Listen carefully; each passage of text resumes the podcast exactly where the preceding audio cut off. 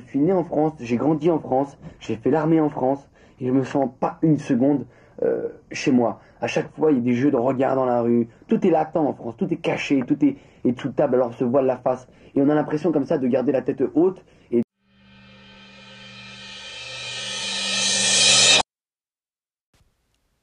Bienvenue dans la lecture libre. Aujourd'hui, nous parlerons de l'œuvre de Mathieu Rigouste, La domination policière, une violence industrielle, publiée aux éditions La Fabrique en 2012.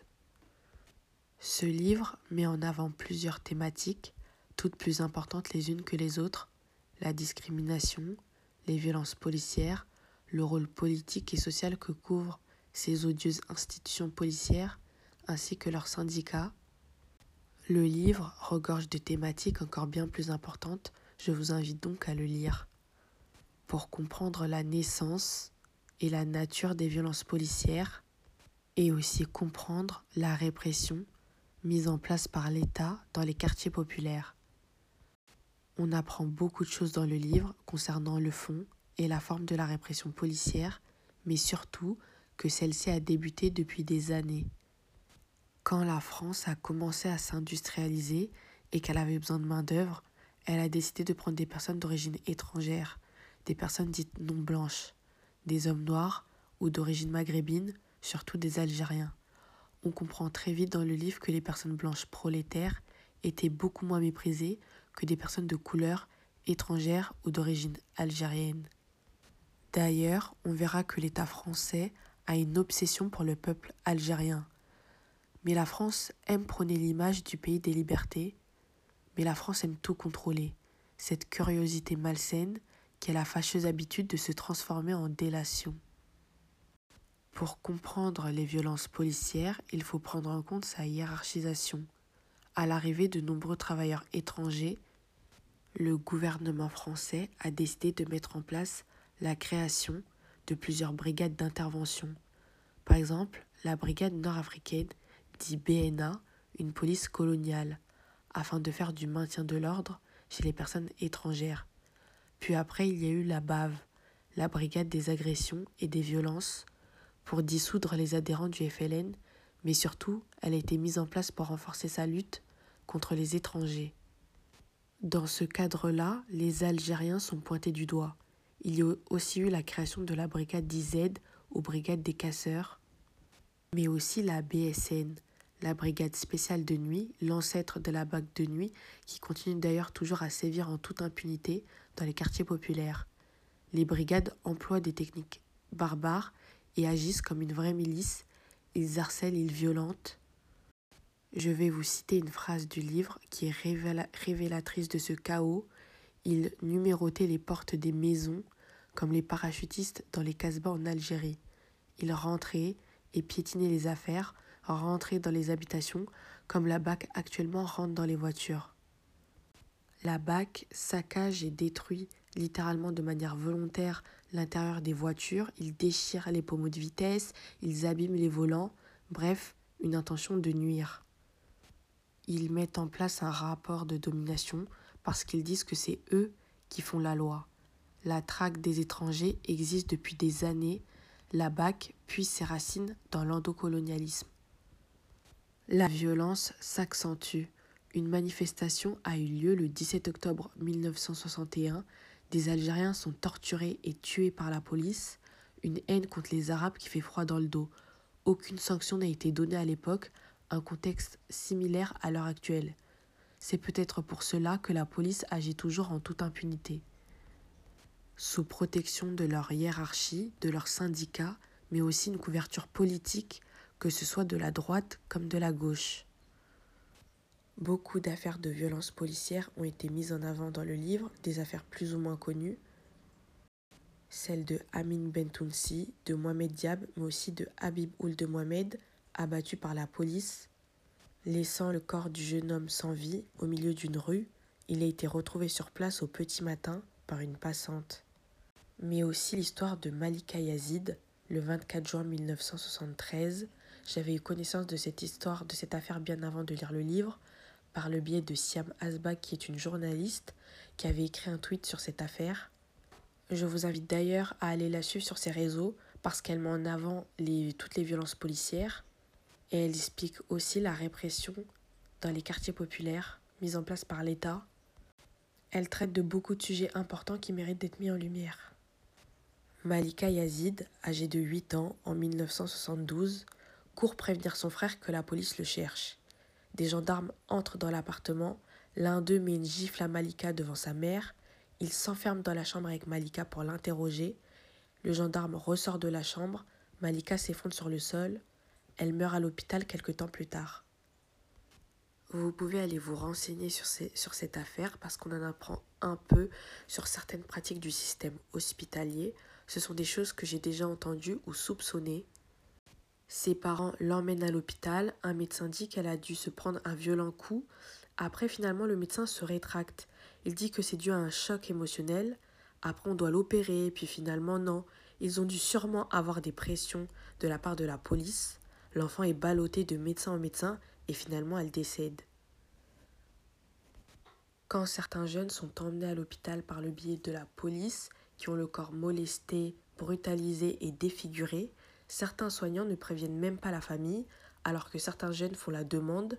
La police explique aux soignants que le jeune a agi en rébellion, a effectué un outrage ou un délit, alors que c'est lui qui a le corps mutilé, tandis que le policier n'a rien du tout, n'a aucune égratignure. Pendant ce temps, les proches de la victime appellent tous les commissariats à proximité. Ils sont inquiets. Ils pensent que leur fils est en garde à vue ou, a été placé en détention. Ils s'imaginent le pire, la mort. Mais ces situations ne dérangent pas certains soignants. Cela pourrait être leur fils, leur frère ou un ami. Cela ne semble pas les déranger. Ou alors les médecins qui font des fausses expertises en expliquant que c'est le jeune qui a le bras tordu, bah, il est peut-être tombé, ou s'il a le visage abîmé, c'est qu'il a dû se prendre un mur. Une partie du service hospitalier est responsable des violences policières, il ne dénonce pas, il met en place une omerta. Plusieurs questions me tourmentent. Pourquoi toute cette violence? Pourquoi toute cette haine? Pourquoi tant de mépris? Les principaux mis en cause sont les policiers, bien évidemment, mais nous verrons après que les politiques sont le cœur même du problème. Les politiques établissent des plans et des lois pour les quartiers populaires comme s'ils allaient face à l'ennemi. L'ennemi c'est qui? C'est l'étranger. En 1974, la BSN prend le nom de BAC, Brigade Anticriminalité. Les partis politiques changent, mais la violence est toujours la même. La gauche, qui se dit socialiste et vouloir prôner le vivre ensemble, établit des lois pour nuire aux habitants des quartiers populaires. La gauche émet des lois bien plus spécifiques pour les zones dites sensibles.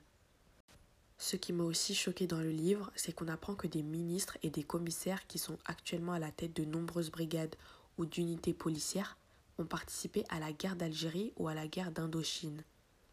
Ces personnes veulent dominer, toujours ce rapport de violence, vouloir écraser l'autre.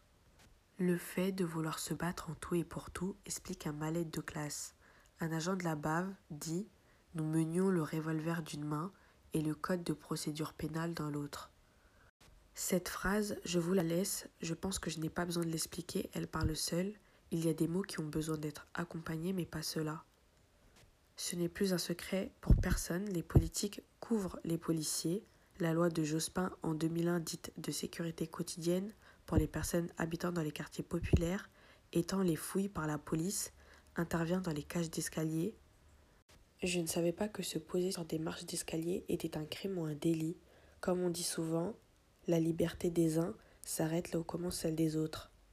Il y a aussi la mise en place d'une circulaire qui se nomme Nouvelle modalité de la participation des forces mobiles de la police nationale à la lutte contre l'insécurité. De toute révolte, l'État veut prendre le contrôle sur les hommes, les hommes habitant dans les quartiers populaires. À la suite des violences 2005, des hélicoptères survolent la ville. Un couvre-feu est imposé. La BAC lance des gaz. Un état d'urgence est imposé. Ils veulent contrôler la vie en banlieue. C'est eux qui décident quand tu te lèves et quand tu dors. Puis ils utilisent d'autres techniques plus que malhonnêtes, des techniques aussi bancales que leurs idées. Cette chanson qui résonne dans leur tête, punir. Comme la fameuse technique du parchecage, alias cartonner, les policiers s'amusent à prendre en chasse et en mettant tout en œuvre pour que la personne perdre l'équilibre de son véhicule, il lui barre le passage et enfin il le percute pour qu'il puisse perdre totalement le contrôle de son véhicule. Comme je l'ai évoqué tout à l'heure, la chasse est un terme qui renvoie à la poursuite.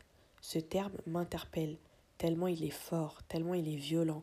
Une rhétorique de la bête à abattre émerge dans les quartiers populaires. On utilise ce terme comme si les jeunes de quartier étaient du gibier. Il les traque, il les intimide, puis il les frappe et enfin il les tue. Le enfin stipule de la préméditation. Je trouve que descendre broliquer dans des quartiers, c'est de la préméditation. Il y a dans cette manière une intention de nuire, mais les habitants ne se laissent pas faire. Ce sont des hommes victimes de ces répressions. Mais le fait d'être entouré, de vivre en communauté avec un multiculturalisme persistant, met en place une autodéfense collective. Quand la police, comme à son habitude, mène des expéditions punitives, le quartier se défend et couvre les jeunes. Aux fenêtres, on lance des choses pour éloigner la BAC. Des personnes âgées ouvrent leurs portes pour cacher les jeunes qui sont intimidés et harcelés par la police. Il y avait une vidéo à Bondy ou à Clichy euh, où il y a une mamie euh, qui, qui, montre aux jeunes en gros de partir du côté opposé parce que euh, la police est de l'autre côté. Donc vraiment ça fait du bien cet esprit de solidarité. Les habitants filment, mais cette solidarité collective n'est pas appréciée par tout le monde dans le quartier. En 2007, le gouvernement a promis de donner de l'argent à ceux qui donnaient des noms de personnes qui étaient présents dans les émeutes avec la police. L'État français n'a jamais versé aucun, n'a fait aucun virement. La délation ne mène à rien à part perdre sa dignité. La violence continue. Un agent de la BAC, explique que euh, les agents provoquent des situations de conflit pour pouvoir embarquer comme ils le font actuellement et ils créent ces situations de conflit en insultant, en mettant en place un contact physique, en les bousculant pour que les jeunes s'énervent et que la BAC puisse les emmener. Et cet agent explique aussi que les hautes autorités sont complices et approuvent ces méthodes, personne ne les stoppe. Au contraire, ils sont encouragés. Je dirais que le fait qu'il n'y ait aucune condamnation, cela pousse à la récidive et à la banalisation de ces actes odieux. Je vous invite vraiment à aller, lire le livre pour bien comprendre les répressions policières, les violences policières qui durent depuis des années malheureusement, et aussi qui se cachent aussi derrière un racisme d'État, voilà, dans tout son ensemble, avec les politiques, avec, avec les institutions policières, avec aussi euh, le milieu hospitalier. Et c'est pas évoqué dans le livre, donc il euh, faut faire ses, recherches, ses recherches de son côté. Mais euh, c'est un livre qui est vraiment incroyable. Je remercie aussi Mathieu Rigouste pour cet ouvrage incroyable. Et merci à vous d'avoir pris le temps d'écouter le podcast. À très vite.